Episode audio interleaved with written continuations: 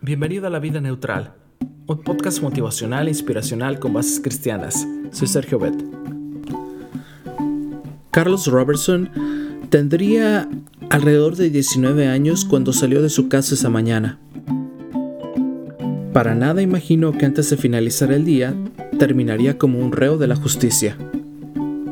Simplemente se dirigió a un banco con la intención de pedir un préstamo. Lo que ocurrió luego ni él mismo lo podría haber imaginado.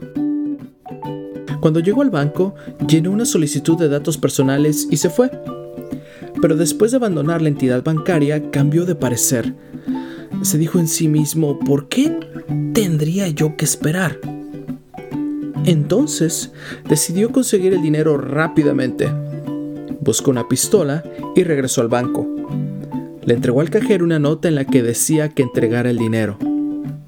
En cuestión de minutos, Carlos salía del lugar con el dinero que necesitaba y tal como lo quería, rápido.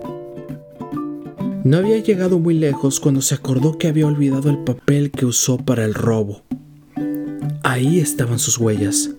Regresó al banco, le arrebató de las manos al cajero el papel y salió disparado.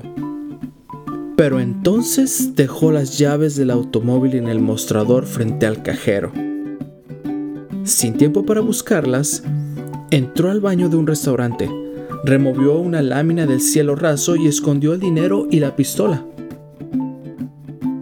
Cuando al fin llegó al departamento, lo estaba esperando su amigo, el que le había prestado el automóvil. Eh, necesito el auto, Carlos, fue lo que le dijo. Tu auto. Ah, me lo acaban de robar fue lo que respondió Carlos rápidamente. Entonces el amigo alarmado, y no sabiendo nada del robo, llamó a la policía. Y ya puedes imaginar el resto de la historia. Entiendo que este relato es ideal para ilustrar el colmo de la estupidez, pero también es apropiado para ilustrar un mal moderno. Nos cuesta mucho esperar. Hoy en día todo es rápido, comida rápida, información rápida y noviazgos rápidos. De manera que no está de más hoy en día recordar la importancia que tiene saber esperar. Piensa por un momento en las cosas más valiosas que tiene la vida y descubrirás que muchas de ellas necesitan de tiempo, de un proceso de maduración, el cultivo de buenos hábitos, el desarrollo del carácter, las amistades perdurables, la preparación profesional, todas requieren de tiempo.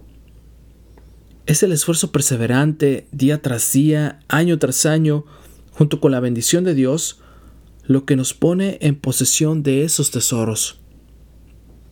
No nos adelantemos, pero tampoco nos atrasemos. En este mundo, todo tiene su hora. Eclesiastés 3.1 si te gustó este podcast, te invito a compartirlo con tus amigos y hagamos que este proyecto crezca. Cristo viene pronto. Dirige tu meta hacia la eternidad. Señor, ayúdame a saber esperar y también a perseverar. Pon tu vida neutral. Deja que Dios tome el control y Él hará.